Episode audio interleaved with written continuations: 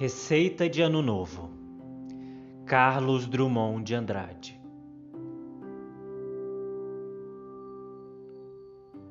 Para você ganhar belíssimo Ano Novo, cor do arco-íris ou da cor da sua paz, Ano Novo sem comparação com todo o tempo já vivido, mal vivido talvez, ou sem sentido.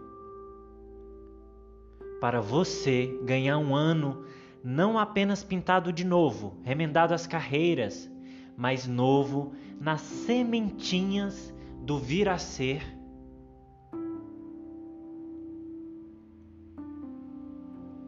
Novo até no coração das coisas menos percebidas, a começar pelo seu interior.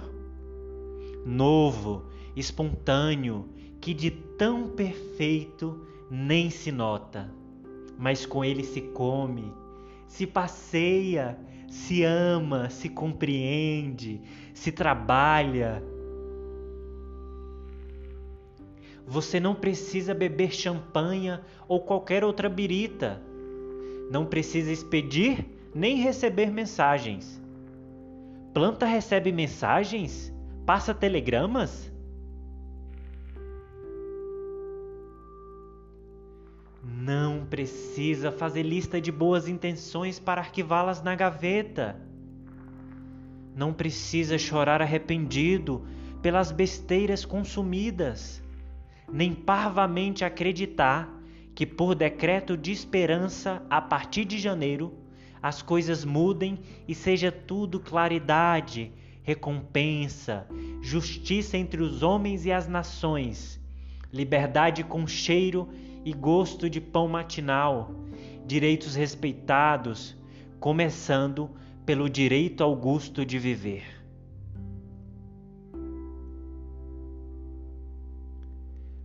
Para ganhar um ano novo que mereça este nome, você, meu caro, tem de merecê-lo, tem de fazê-lo novo. Eu sei que não é fácil, mas tente Experimente consciente. É dentro de você que o ano novo cochila e espera desde sempre. Drummond, com sua genialidade e sensibilidade, sempre tem um poema certo para cada momento. Receita de Ano Novo é um desses poemas que nos fazem refletir sobre nós mesmos e sobre o novo ano que se aproxima. Não é por acaso que ele é considerado por muitos o mais influente poeta brasileiro do século XX. Que a beleza poética contida na escrita de Carlos Drummond de Andrade te encante.